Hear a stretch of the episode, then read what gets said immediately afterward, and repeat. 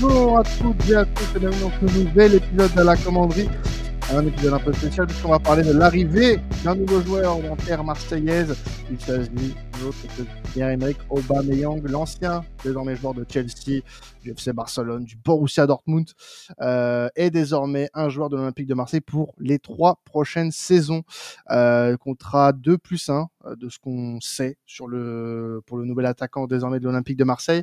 Pour en discuter avec moi pendant, on va dire, au moins la prochaine demi-heure, j'ai euh, l'honneur euh, d'accueillir euh, le fan numéro un de Dimitri Payet, qui n'est nul autre que Monsieur Fessal. Comment vas-tu?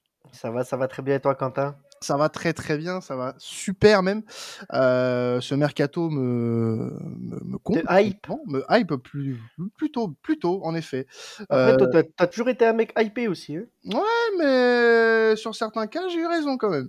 Mais hon- honnêtement, plutôt plutôt hypé par euh, par ce qui se passe en ce moment. Et puis on aura l'occasion de discuter un petit peu euh, d'Aubameyang euh, dans les minutes qui suivent avec notre invité, euh, encore quelqu'un de temps additionnel qui vient chez nous pour nous parler d'une recrue de l'Olympique de Marseille. C'est Imad, spécialiste Liga pour le podcast traditionnel. Comment vas-tu? Salut Quentin, bah écoute, ça va très bien. Salut Fessal, salut à tous les supporters de Marseille. Euh, très content de faire euh, bah, ce premier podcast à, la commanderie, hein, après tous les podcasts que j'ai fait chez Temps Additionnel. D'ailleurs, ça m'a fait euh, marrer d'entendre un autre générique que Temps Additionnel au début de ce podcast, mais très content de, venir faire un petit podcast avec vous l'OM. Eh ben, merci à toi de, de nous euh, prêter main forte pour parler un petit peu du, du Gabonais.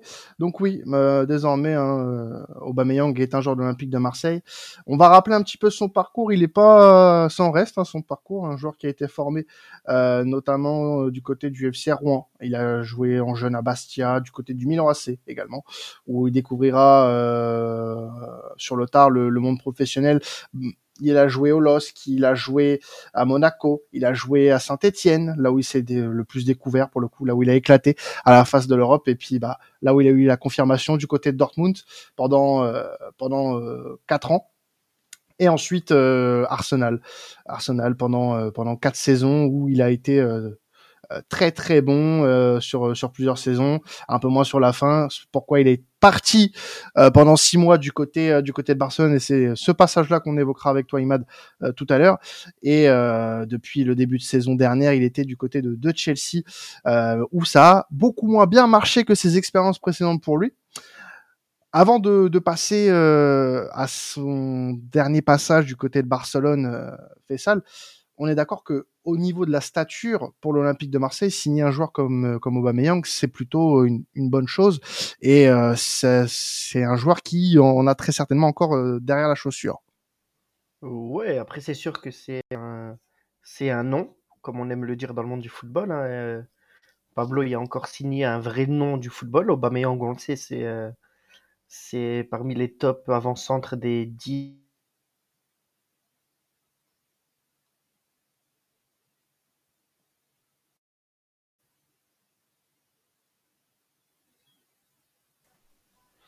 Après, euh, voilà, on sait que Longoria a l'habitude de nous sortir des grands noms.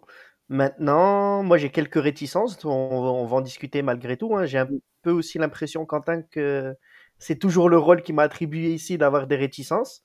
Non, Euh, on, on y reviendra, mais euh, c'est vrai que signer un avant-centre connu pour ses qualités surtout physiques, en termes d'e- d'explosivité, même si voilà, c'est un vrai buteur, un vrai finisseur, euh, à 34 ans, il sort d'une saison blanche. Euh, on sait aussi que ça s'est très très mal terminé avec sa sélection gabonaise, notamment. Euh, je suis hypé, on va dire oui et non. Oui et non, puisque euh, oui, c'est toujours intéressant de voir que Pablo il est capable de travailler sur ce genre de, de joueur. Un peu moins sur le fait que le gars il a quand même 34 piges et puis qu'il sort vraiment d'une saison blanche à Chelsea. hein. Après, je sais qu'on va y revenir plus longuement, mais à voir. Après, j'étais moins réticent pour Alexis Sanchez, puisqu'on avait quand même malgré tout des, des certitudes avec Alexis, mais euh, à voir. Par contre, j'aurais adoré, c'est pourquoi pas, peut-être pas fini, même si on en parle de lui en Turquie, ça pourrait être exceptionnel de les avoir tous les deux avec Vitinha, euh, Vitinha en, on va dire, en, pas en doublure, mais celui qui peut venir euh, compléter ce duo. À voir, à voir. Je suis. euh, Ouais, après je peux partager un petit peu tes réticences parce que c'est vrai que sa saison à Chelsea euh, ne euh, parle pas du tout en sa faveur. on aura l'occasion d'en discuter après. Après, c'est pour moi clair que c'est un attaquant avec des qualités évidentes. Aujourd'hui, on parle d'un on parle d'un joueur quand même qui a sur les joueurs en activité, je parle. sur les, c'est l'un des meilleurs buteurs en activité des cinq grands championnats. Donc euh, sa saison en PL, si tu veux, j'ai un peu envie de l'oublier dans le sens où euh, dans le sens où euh, il y a eu pas mal de choses à Chelsea qui ont fait que que ce soit pour Aubameyang ou pour un autre joueur, rien n'a marché rien n'a fonctionné. Et, et aujourd'hui bah c'est pas ça qui fait que Aubameyang est cramé ou quoi. Ça peut euh, en fait avoir une, incidence. Je suis tout à fait d'accord avec toi Fessal le fait qu'il ait pas joué énormément sur la notamment la deuxième partie de saison où Potter euh, l'avait euh, complètement blacklisté pour le coup. Même Lampard hein, sur la fin de saison après Lampard lui bon on va pas revenir sur le sur le personnage. Mais euh, pour moi, je pense que ce, ce, ce phénomène qu'il y a eu à Chelsea ne doit pas être un ne doit pas être quelque chose qu'on doit retenir de lui. Moi, je retiens, c'est voilà, notamment Imad, son passage au Barça mmh. récemment, il y a, on va dire un, an, euh, un an quasiment. Un ouais, quasiment un an, ouais. Où il est arrivé à Barcelone à l'hiver 2021 et où il a fait une demi-saison vraiment euh, époustouflante avec euh, avec le Barça. Ouais, ouais, bah écoute, déjà je vais je rebondis un petit peu sur ce que vous disiez. Euh, moi, Aubameyang, en tant que non supporter de l'OM, je suis vraiment neutre. Euh, je trouve que c'est ça peut être une bonne chose. Euh, je le disais en off, euh, moi déjà Sanchez, j'étais, je faisais partie de ceux qui trouvaient que c'était une super idée de, de recruter Sanchez à l'OM. Pourtant, euh, il paraît, il jouait plus vraiment à un haut niveau depuis certaines saisons, que ce soit United puis à l'Inter Milan. Euh, il jouait plus énormément, donc on pouvait se, poser des questions sur son état physique. Et euh, il fait une bonne saison à, à l'OM parce que moi, au-delà de ça, Sanchez c'était pour moi quelqu'un en plus qui, qui aime ce genre d'ambiance, qui aime parce que ce qui est bien avec l'OM, c'est que au-delà du club, il y a les supporters qui, qui galvanisent un peu ces, ces joueurs. Et je sais que Sanchez, ça allait coller avec ça. Aubameyang, moi, je, je, vois dans la même lignée à peu près, euh, à peu près la même chose. Euh, ça, peut être un, un, joueur qui colle. C'est un nom, comme vous l'avez dit. Euh, et pour un club comme l'OM qui a des ambitions de tableau, ça peut être bien. Après, je ne sais pas comme, quelles sont les ambitions sur, euh, par exemple, le long terme. Évidemment que ce serait pas un attaquant à recruter sur le long terme puisqu'il a 34 ans. Euh, donc c'est pas une garantie sur le long terme, mais sur des saisons courtes pour essayer de, de tabler plusieurs fois des qualifications en Ligue des Champions, pour moi ça peut être un bon point. Concernant son passage au Barça, euh, bah, les supporters du Barça, en, grande partie, ont retenu un super passage de sa part. Il faut savoir qu'il arrive donc la première saison de Xavi, c'est le moment où Coman se fait virer. On est quoi? On est vers octobre-novembre. Coman se fait virer, Xavi arrive. Euh, le Barça, euh, pour vous dire, en début de saison, c'était l'attaque euh, de Paille, Roudgla, Abdé, Luc de Jong était titulaire, pour vous dire. Donc, ça ressemblait pas à grand chose. Et pendant l'hiver, il arrive Aubameyang avec Ferran Torres, Dani Alves et Adama les quatre recrues qui viennent un petit peu renforcer le Barça. Et le Barça fait une deuxième partie de saison euh, plutôt bonne. Euh, il y a cette élimination malheureuse en Europa League en, quart de finale, mais euh, en, championnat, voilà, ils relèvent bien la tête. Ils ont un moment où ils mettent quatre buts à, l'Atlético, à Naples, au Real Madrid et tout. Et Aubameyang, il contribue vraiment. Il a marqué pas mal de buts. donc voilà, moi j'étais pareil que vous, c'est-à-dire que quand Aubameyang arrive, euh, bon, j'étais un peu plus rassuré parce qu'on pistait aussi Morata et j'étais pas trop Morata moi. Mais quand on a recruté Aubameyang, j'étais les mêmes interrogations. Il commence à vieillir un peu. Il, sent, il a sa dernière saison, en tout cas demi-saison à Arsenal, c'était plus trop ça. Donc pareil, j'avais des interrogations. Est-ce qu'il est encore à son niveau? Est-ce qu'il est Et en fait, ça reste un, joueur efficace. C'est-à-dire que ça reste, il a le sens du but, il a le sens du, il a vraiment le, le rôle de numéro 9. On l'a connu dans sa jeunesse plus ailier. Là, il a encore son profil de neuf. Tu, lui mets un ballon dans la surface et te la met au fond, tu vois. Donc, euh, moi, pour moi, pour le moment, je trouve que c'est une bonne chose. Et juste, je finis sur euh, son passage au Barça. Ce qu'il faut savoir, c'est que l'été suivant, donc on a Rafinha, on a Dembélé, on a Ansu Fati, on a Ferran Torres. Et après, on a Lewandowski, Aubameyang, Depay. Donc, il en fallait qu'il y en ait, qu'il y en ait un qui s'en aille, pardon. Euh, Depay, au début, était euh, le prétendant pour s'en aller, mais il n'a pas voulu partir. Euh, tout l'été, on a essayé de vendre Depay, il n'a pas voulu partir. Aubameyang allait perdre du temps de jeu avec le Lewandowski titulaire, donc c'est lui qui a fait les frais de ce départ à Chelsea en toute fin de mercato euh, l'année dernière. Ouais. Mais c'était pas une volonté au début de sa part de partir, ni les supporters du Barça n'étaient pas forcément euh, ravis de le voir partir, parce que même le dernier match Trophée Gamper la contre City, il, marque, il fait un bon match aussi. Donc voilà, nous on a trouvé ça dommage de le voir partir en tout cas. Mm. Mais voilà, ce que, ce que tu dis, et là encore c'est intéressant, c'est que ce, ce, ce mec-là, en fait, jusqu'au à la dernière minute avec le Barça, euh, il a été, il a été performant. Ça, ça a pas été un, ça. ça a pas été un, un mec en, en, perte de vitesse malgré son âge. Euh, il a euh, laissé une bonne trace en fait un peu partout où il est passé au final. C'est un peu ce qu'on retient. C'est ça. Et puis il a, il a eu des, des, performances quand même assez louables. Alors effectivement, il n'a pas pu jouer la Ligue des Champions avec le Barça. C'est ça qui est un peu dommage pour vraiment la, voir. Pour la règle euh, du club. Euh... Là, c'est surtout parce qu'il jouait l'Europa League. Oui. On était, il arrive à la saison, on joue l'Europa League, donc on. Ah bah oui, exact. Il joue pas la Ligue des Champions, il arrive en demi-saison. Il joue, il fait qu'une demi-saison avec le Barça et c'est le moment où on joue l'Europa League. Alors il marque quand même contre Naples le, le en 16e, il marque en 8e contre Galatasaray et sa seule contre-performance et c'est là aussi où il y a le petit X, c'est contre Francfort, un match qui était quand même important où là il a pas mal raté quand même, il a montré ses limites quand même. Ça reste, attention, euh, c'est pour ça qu'on l'a vendu pour euh, Lewandowski. Ça, ça n'est plus le neuf qui doit jouer dans un grand club, en tout cas.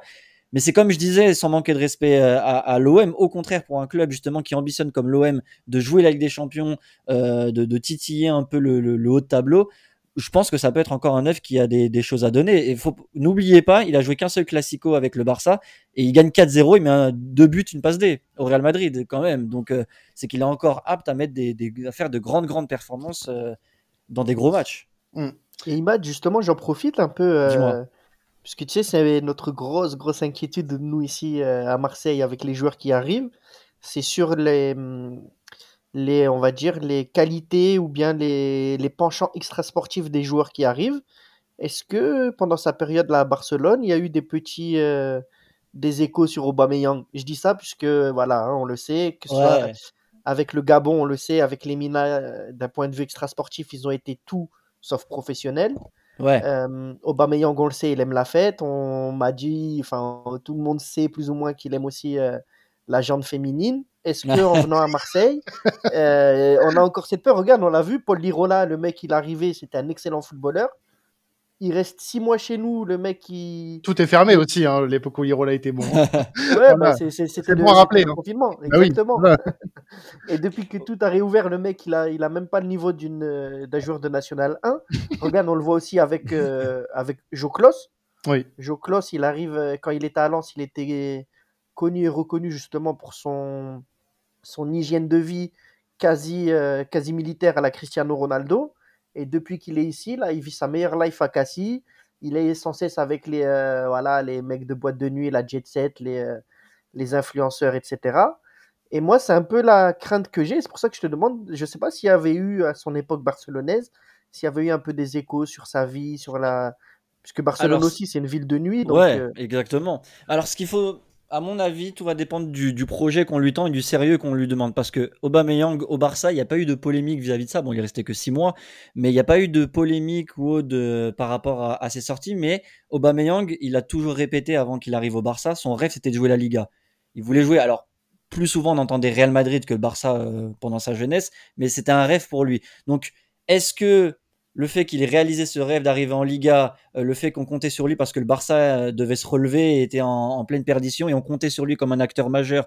Est-ce que le fait que euh, il arrivait, il retrouvait son pote Dembélé, il arrivait dans une équipe où il était en confiance, etc. Ça l'a, euh, comment dire, rendu sérieux et empêché de faire ses folies peut-être. Après, voilà comment ça doit dépendre comment, dans quel état d'esprit il arrive à l'OM. S'il arrive en mode vacances, bon, ça sera vraiment une catastrophe et je j'ose espérer qu'il vient pas dans cette optique-là. Je pense que il s'est, en tout cas au Barça, il a montré euh, l'image de quelqu'un de sérieux, donc euh, j'espère qu'il gardera ce sérieux-là. Euh, Est-ce qu'il aura aussi un esprit revanchard après son année perdue à Chelsea? Euh, Il y a eu des échos comme quoi même à Chelsea, il avait envie de retourner au Barça, donc. euh, Mm. donc c'est qu'il a encore envie de montrer des choses et est-ce qu'il veut se servir de ce voilà si on lui sert ce projet à l'OM tu viens à l'OM redorer le blason de l'OM il jouerait admettons si tout se passe bien dans les, les, les barrages et les troisième tours préliminaires il jouerait la Ligue des Champions chose qu'il n'a pas faite avec le Barça.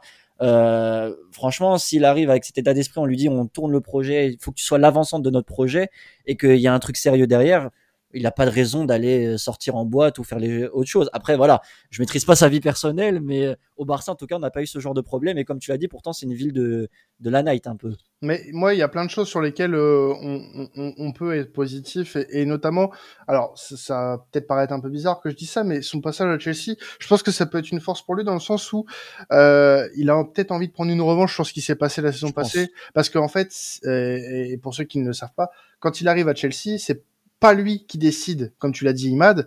Euh, c'est même pas un choix du club de, Chelsea de, de, de, le faire venir, c'était un choix de Thomas Tuchel euh, qui était encore euh, entraîneur de Chelsea. Et on sait très bien que deux semaines plus tard, le gars, le gars se fait virer pour laisser la place à Graham Potter euh, qui l'avait complètement placardisé. Et ce qui est dommage, parce que euh, quand il euh, quand il commence du côté de Chelsea, il commence bien. Il avait bien commencé, euh, quelques quelques buts. Il avait eu des voilà des, des phases intéressantes avec Chelsea. Et euh, Thomas Thomas Tuchel est viré et derrière Graham Potter reprend l'équipe. Et ce qui est à remarquer, c'est que de, après l'arrivée de Graham Potter, et bah monsieur monsieur Bameyang ne joue plus. Donc ça c'est surtout que Chelsea man manquait d'un neuf. Donc ben euh, oui.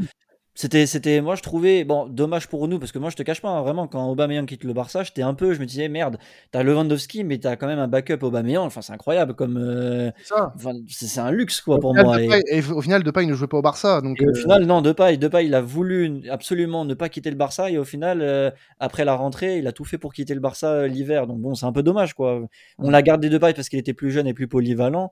Au-delà de ça, Aubameyang a montré plus de performance pour moi en six mois que Depay en un an et demi. Donc, euh, Ouais. ouais, c'est, assez dommage, surtout l'utilisation de Chelsea. Mais je rebondis sur ce que tu disais, même si j'avoue, euh, j'ai pas suivi énormément la saison de Chelsea, j'ai regardé pas, j'ai pas regardé énormément de matchs, mais euh, euh, ce qu'on se constate, c'est qu'ils ont eu tellement de joueurs et tellement de joueurs qui, enfin, tr- très peu de joueurs ont performé à Chelsea cette saison. Ah non. Et, et je doute que tous les joueurs de Chelsea qui vont retrouver un club vont vont pas forcément devenir nuls. À mon avis, beaucoup vont retrouver leur niveau ailleurs euh, que dans ce, la situation dans laquelle était Chelsea. Donc euh, c'est comme tu l'as dit, je pense pas que ce soit totalement à prendre en compte. C'est à prendre en compte forcément parce que tu sors d'une saison où t'as pas été, où t'as pas énormément joué. Ouais. Mais de là à dire que ça a terni son son niveau, voilà, je, je suis d'accord avec toi. Faut pas tout mettre là-dessus. Après, malheureusement, quand on faisait appel à lui, les, les, les petites fois où on faisait appel à lui, il sous-performait.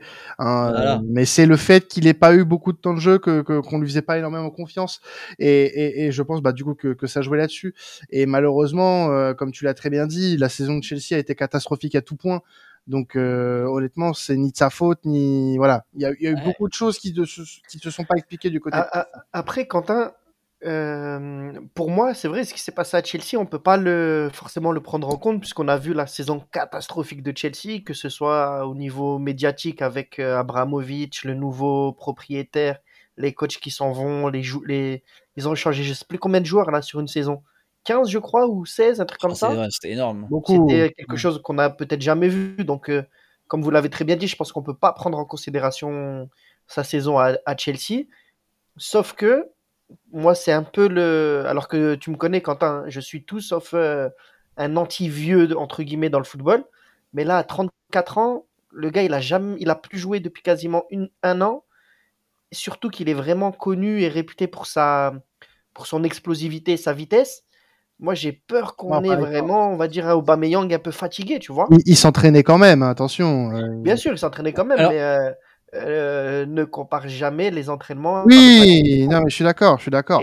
Mais moi, c'est vraiment ce côté-là qui me qui m'inquiète, qui me fait peur. Et puis, on nous parle de ouais, d'un contrat de 3 ans. Après, a priori, ça, j'ai pas eu la confirmation moi, mais euh, ce serait euh, un contrat de 2 plus 1. C'est bien ça, Quentin? Les deux plus un. Ouais. Toi, toi, tu as eu l'info? Euh, maintenant, maintenant, ouais, j'ai peur que. Parce qu'on va avoir besoin d'un joueur euh, disponible de suite, qui va être tout de suite dans la compétition, qui va devoir. qui va être obligé de toute façon d'être décisif dès le début. Euh, est-ce, parce que là, on n'oublions pas que dans un mois, on joue la, les qualifs à la, à la Ligue des Champions. Ouais. Hum, Moi, je suis pas forcément, euh, je suis pas forcément convaincu totalement par le, par le profil, surtout qu'on laisse partir Alexis Sanchez. Non, on laisse pas partir. On laisse pas partir. Après, on sait pas Oui. exactement comment Ah, ça se passe, non, mais, euh, S'il y avait la doublette, ça serait bien en tout cas. Mais c'est ce que je disais. Hein, il m'a donné d'accord. Je pense que par contre, la doublette Alexis Sanchez, Aubameyang, je pense que ça peut être quelque chose de. Ah, ça aurait être très pu bien. être quelque chose d'explosif, ouais. Oui, Est-ce qu'ils Ah ont oui. joué les deux ensemble ou pas? Non. Ou pas du Non, tout? et Euh, Arsenal, euh, Ouais. Arsenal, j'ai un doute. Sanchez s'en va en 2018, il me semble. 2017-2018, il s'en va. Et Aubameyang, 2018, je crois que justement, il arrivait à Arsenal, donc il y a peut-être moyen Euh, qu'il lui je qui le remplace, ont crois il Je arrive en... passage. Aubameyang- arrive en 2017-2018, donc il- c'est possible. Mais il arrive, il arrive en cours de saison, Aubameyang. Dans mes souvenirs, il arrive en l'hiver à Arsenal. Euh, oui, il arrive le 31 janvier. Voilà. Et Alexis Sanchez, euh, je sais plus quand est-ce qu'il s'en va parce qu'en 2017, il est pisté par le PSG justement. Euh, Il et part à Manchester. Il part à Manchester juste après. Euh, mais oui, j'ai pas le souvenir qu'ils aient forcément joué ensemble. Euh, 2018, il part à, à United, donc peut-être ils ont fait peut-être six mois ensemble, à mon avis. Ouais, Ouais. c'est possible qu'ils aient fait six mois Ah, ensemble. après, ils se sont affrontés euh, quand euh, Sanchez était à l'Inter. Ça, c'est sûr. Ça, c'est Oui. J'ai souvenir d'un sont affrontés. Mais, mais en tout cas, en tout cas pour Aubameyang, alors je parle sous couverture de, de la, la saison à Chelsea que je n'ai pas beaucoup vue et dans laquelle il n'a pas beaucoup joué, mais ces six mois au Barça, il avait encore son explosivité, sa vitesse malgré l'âge. C'est-à-dire que le, le Barça pouvait jouer en contre-attaque avec Ferran Torres, Dembélé, c'était l'attaque Ferran Torres, Aubameyang, Dembélé. Ça fusait pas mal et euh, il a eu pas mal de situations où il partait en contre et qu'il est et, et au final il a pu marquer. Donc euh, niveau vitesse, s'il a pas perdu trop cette année, il l'a encore. Et euh, niveau efficacité, comme je vous ai dit, voilà, il c'est, pas non plus euh, Lewandowski ou Benzema, mais euh, ça reste un. Tu sens qu'il a le profil d'un attaquant. Après, encore une fois, le foot c'est pas une science exacte, je vous l'apprends pas. Moi-même, quand Milik a signé à l'OM, d'un point de vue neutre, je trouvais que c'était une bonne recrue, moi personnellement. À l'époque, je me disais, bah, le gars, il performe quand même pas mal à Naples. Bon, ok, il revenait d'une grosse blessure, mais je me disais, ah, ça peut être un bon œuf. Et au finalement, voilà. Mais euh, Aubameyang, a, a priori pour moi, c'est plus une bonne chose qu'une mauvaise chose. Et comment vous verriez du coup euh, l'association avec Vitinha? Parce que c'est un peu ce qui se dégage là. hein. Si le mercato s'arrêtait aujourd'hui, on aurait vraiment une doublette devant euh, Vitinha Aubameyang. oui, mais ça s'arrêtera pas aujourd'hui, fait ça. Ouais, mais euh, sait-on jamais, hein, sait-on jamais. J'ai personnellement, j'ai du mal à voir comment on peut les associer tous les deux. Euh, Peut-être vraiment Vitinha en pointe et Aubameyang. Je sais pas s'il a déjà joué, euh, s'il a vraiment déjà joué deuxième attaquant, on va dire un peu électron libre. Ah bah il a joué avec, il a joué avec Giroud donc euh, à Arsenal. Donc Euh, Mais Ouais, c'est plus, juste- justement, c'est plus Giroud qui prenait le, le pivot et lui le, voilà. la profondeur. Aubameyang, c'est Mais plus juste- un joueur de profondeur que de création. Mais justement, moi j'avais le souvenir de, des deux là, à, à Arsenal, où mine de rien, ils étaient pas forcément tout le temps alignés ensemble. Après, Aubameyang pouvait jouer aussi sur un côté à l'époque. Il le fait beaucoup Ouais, moins maintenant. C'est c'est beaucoup plus un joueur, euh, un neuf maintenant. Mais, mais, mais Vitinha a cette capacité, lui, de pouvoir décrocher justement, d'aller un petit peu un peu plus bas pour la création. Euh, il, il, il est euh, assez euh, un peu plus complet que, que Aubameyang dans ce registre. serait plus euh, dans ce registre-là, lui qui le ferait du coup. ouais. C'est ça, c'est ça. Et puis il y a un Obama qui peut, qui a encore les cannes hein, pour le faire, euh, partir en profondeur. Et, euh, et voilà, moi je, moi je pense que cette, a- cette euh, association, elle peut, elle peut fonctionner. Maintenant, c'est sûr que euh, il y a beaucoup d'interrogations. Euh, je suis d'accord, je partage tout à fait les inquiétudes, Fessal. Euh, Aubameyang euh, qui est quid de son, euh, de son, euh, de sa condition physique. Euh, euh, Est-ce qu'il va être prêt dans un mois? Vitinha, bon. Euh, la prépa a bien commencé pour lui. Et bon, ça reste Nîmes, mais il a quand même mis deux buts. Donc voilà, on peut être satisfait euh, pour le moment. Euh, on va voir ce que ça donne sur le reste de la prépa et sur le gros match qu'il y aura face à Leverkusen, notamment parce que ça, pour moi, Leverkusen, c'est plus qu'un match amical, c'est vraiment un gros match de préparation. Donc ça, ça va être intéressant de le voir aussi là-dessus. Et euh, je pense que moi, sur le papier, je suis plutôt optimiste parce que Aubameyang, ça reste on l'a dit, un nom, mais ça reste quand même un joueur avec des références assez récentes. Euh, la saison dernière, certes, a été un fiasco pour lui et pour l'équipe dans laquelle il avait un contrat, mais euh, je pense que ça peut encore être un joueur qui, à l'échelle Ligue 1, euh, peut-être même Ligue des Champions, voire, allez, dans le pire des cas, Europa League, si tu te fais sortir en troisième place euh, pour pour jouer la pour jouer l'Europa League, ça peut un joueur qui peut, ça peut être un joueur pardon qui te rend encore de fiers services. Je pense aussi, je pense aussi que ça, ça peut être encore, euh, encore une fois pour un. Puis on a oublié une donnée aussi, c'est quelqu'un qui a joué en Ligue 1 pendant très longtemps. hein. Tu l'as dit tout à l'heure, Saint-Etienne, Lille, c'est quelqu'un qui connaît le championnat, donc c'est pas non plus. Euh, quelqu'un qui débarque euh, dans un nouveau championnat qu'il ne, ne connaît pas. Alors évidemment, ça fait très longtemps qu'il n'a pas joué en Ligue 1, mais il connaît, il connaît, il sait comment ça se passe, il connaît un petit peu. Donc euh, l'adaptation, l'adaptation sera peut-être euh, moins compliquée pour lui que pour un autre joueur peut-être étranger. Oui, oui, que pour un Vitinha par exemple, ça c'est certain. Hein. Ouais, ça c'est certain. Ça Après, compte aussi. Après, il y a aussi ce truc-là. Moi, je vous cache pas que ça m'embête un peu. Euh, Aubameyang qui, qui, qui, arrive à la fin de sa carrière quand il est totalement blacklisté à Chelsea. Encore une fois, oui, je sais que l'OM n'est plus l'OM des années 90, etc. Mais de là, encore une fois, à, s'enflammer sur l'OM, un grand nom, un grand nom. Aubameyang, c'était un grand nom. Pour moi, c'était un grand nom. Ça ne l'est plus aujourd'hui. Hein. Euh, ah bah, si, le Barça voulait le récupérer, pour moi, c'en est encore un. C'est juste que le Barça n'avait pas les thunes pour le récupérer. Ouais, ça, j'y crois moyen. Honnêtement, j'y crois moyen. Et c'est peut-être beaucoup des jeux d'agents, etc. Après, je sais pas. Hein. Honnêtement, je sais pas. Même si, par contre, là, je suis persuadé que oui, Aubameyang, s'il se blesse pas, s'il fait une bonne préparation avec nous, etc. Je pense qu'on a les, la quinzaine de buts en Ligue 1 assurés. Ça, c'est certain. Mais de là, c'est pour ça que je veux absolument préciser, Quentin, de là à, s'enflammer, on a une grande star, etc. Ah c'est pour ça que il faut, il, faut, il faut nuancer le propos sans manquer de respect à l'OM, attention. Mais si c'était encore un grand nom, peut-être que justement, il ne serait pas à l'OM. Mais le fait que ce soit un grand nom qui a peut-être un peu baissé de, de, de niveau, fait que l'OM peut se permettre de le prendre et qui peut se permettre d'être à l'OM sans que justement ça, ça handicape non plus l'Olympique de Marseille. Si c'était encore le grand Aubameyang d'Arsenal et Borussia, évidemment qu'il serait pas à l'OM.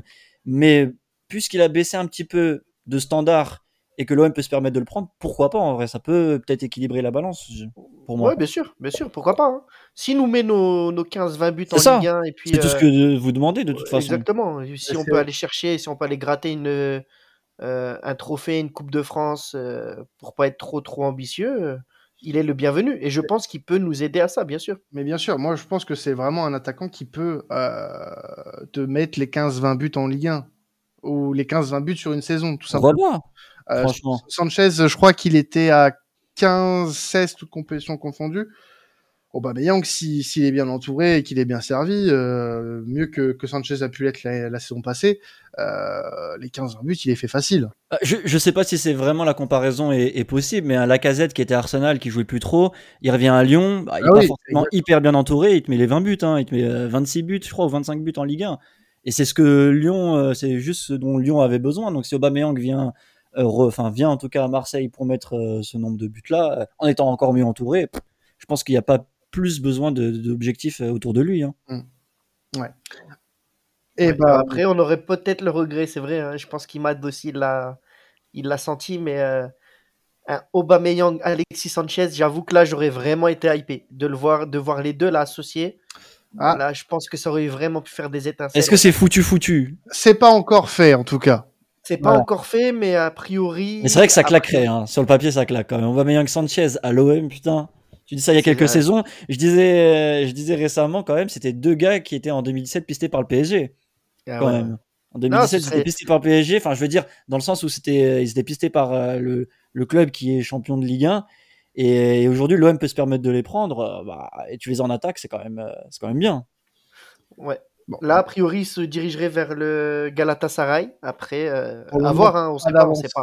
depuis qu'on a eu cette info, mais bon, pour le moment, il n'y a rien de. Il a rien de fait, ouais. Rien de fait. Donc, euh, pour le moment, tant qu'il n'y a rien d'officiel, on peut y croire. Voilà. Même si ça commence à devenir un peu long cette histoire. Voilà. Bon, en tout cas, merci à toi, Imad, de nous avoir. Euh, Avec plaisir. Et puis nous avoir donné un peu plus d'éléments euh, sur euh, euh, sur euh, Pierre-Emerick Aubameyang, la nouvelle recrue de l'Olympique de Marseille. Fessal, je te laisse à à tes à tes affaires de jeune papa. Et oui, oui, oui. c'est on peut dédier ce petit podcast à ma petite fille Nour. Et oui, le premier. Bon, et oui, c'est vrai que la communauté, la communauté des fans de l'Olympique de Marseille s'agrandit de manière obligatoire. De toute façon, elle n'aura pas le choix. La légende, la légende, raconte que quand elle est née, elle a lancé un, elle a lancé un champ de fanatics. Ben, exactement, virage nord. Hein. D'ailleurs, euh, elle est née à moins de 1 km du virage nord. Eh ben, c'est parfait. Voilà. Elle a déjà son abonnement, je suppose. Bien, bien sûr, bien sûr. Oh, bah, évidemment. elle a la carte d'abonné, ça y est, elle a tout. Elle, fait partie des 48 000 euh, qui ont leur précieux sésame cette année.